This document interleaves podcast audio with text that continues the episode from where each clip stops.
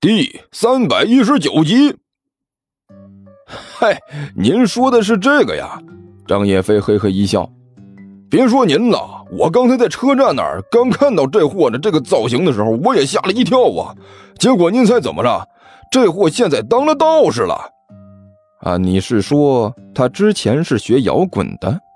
刘阿贝苦笑着说道。结果现在改行做道士了。啊，对呀。张野飞点了点头。我去，这差距未免也太大了吧！刘阿贝顿时惊呼了一声：“之前学摇滚还是打鼓的，现在怎么突然就当道士了？”大哥，我呢还真问过这件事儿。张野飞咂了咂嘴儿。据这货说呢，这也是机缘巧合。我们乐队解散了之后呢，这货找了几份工作都干不长，实在是不知道该干什么才好了。哎，正在家里发愁呢，结果呢，他有个姐夫，呃，就是半路出家当了道士，而且呢还是师出名门呐。呃，听说他这事儿了，他就把他拉上山去了。结果他就也飞。就在这时，那边还真道士笑呵呵地说道。我们在这大道上聊天，是不是有点没意思呀？你看，我们是不是回去再聊？啊，对对对对对！刘阿贝连忙伸手一拍脑门呃，回家回家啊，在大道上聊天算什么呀？呃，对，回去。张野飞大手一挥，咱哥俩也有日子没见了。我那里正好有点这个下水，刚刚卤好，再弄点酒，我们这次好好的喝一点。三弟。一边的刘阿贝连忙伸手一拉张叶飞：“别胡说！”哦，张叶飞浑然不知自己到底说错了什么，傻乎乎的看着刘阿贝。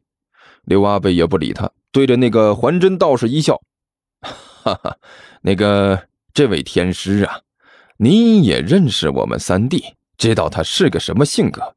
你别管他，他不知道您是出家人，又是下水又是酒的，您哪能喝呀？”啊哈哈，无妨。还真道士微微一笑，摇了摇头。正所谓酒肉穿肠过，自在心中留。我等虽然出家，修的是心，修的是道，修的又不是肠胃。王母娘娘还有蟠桃宴呢，我们怎么会一点酒肉就不敢吃了？呃，说的好像有点道理。刘阿贝嘀咕了一句，点了点头。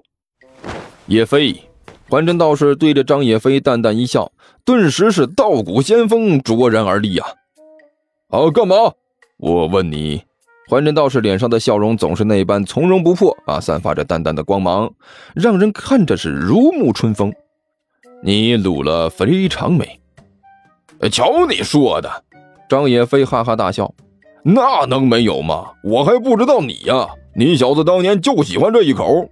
不过说起来也是气人呐！你小子吃了那么多大鱼大肉、大油水的玩意儿，就是不胖，看着都让人想捶你。哈哈，好，好，好！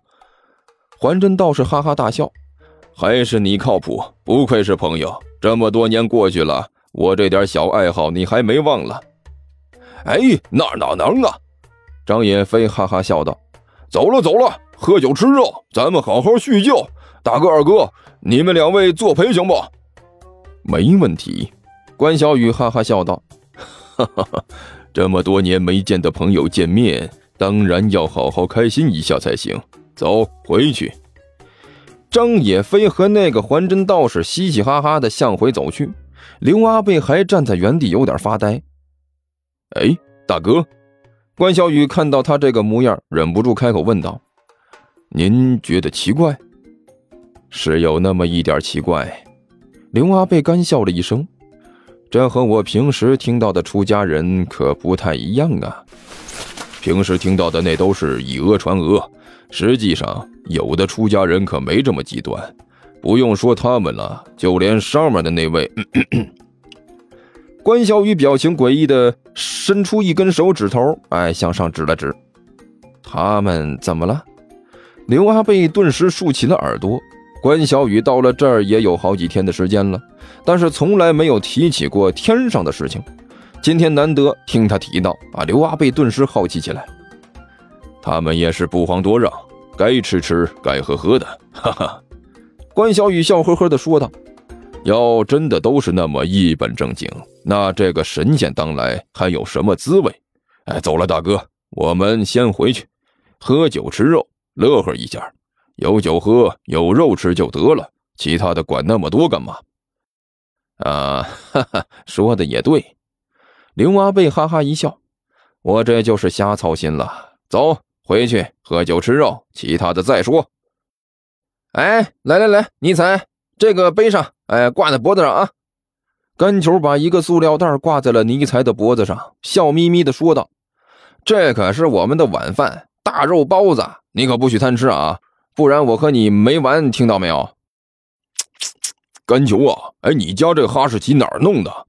一边卖包子的大哥看着脖子上挂着塑料袋的尼采，一脸的感慨：“太聪明了，我还是第一次看到有狗在脖子上挂了一袋包子，还能控制住自己不去吃的。”哎，那是我这可是特殊品种，血统纯粹，智商几乎可以达到四五岁小孩的程度。一般来说呢，除了傻了点没有别的毛病。”甘球洋洋得意地说道。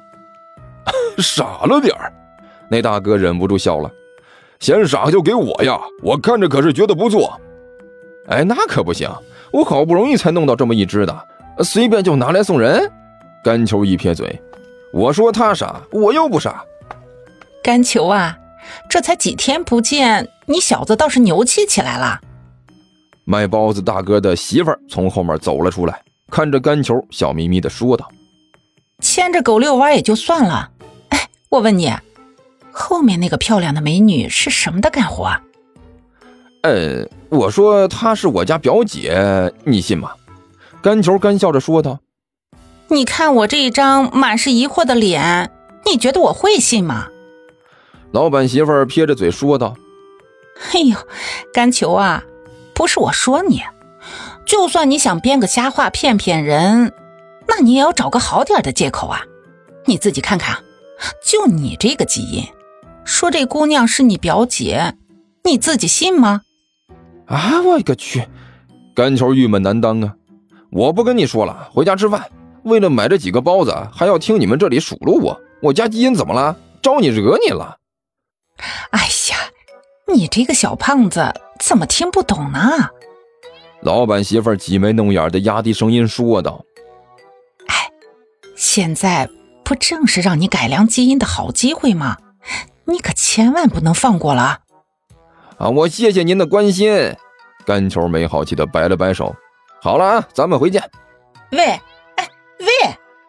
老板媳妇连喊了几声，干球头也不回，非但没有慢下来，反而是加快了脚步，争取离这个八婆越远越好。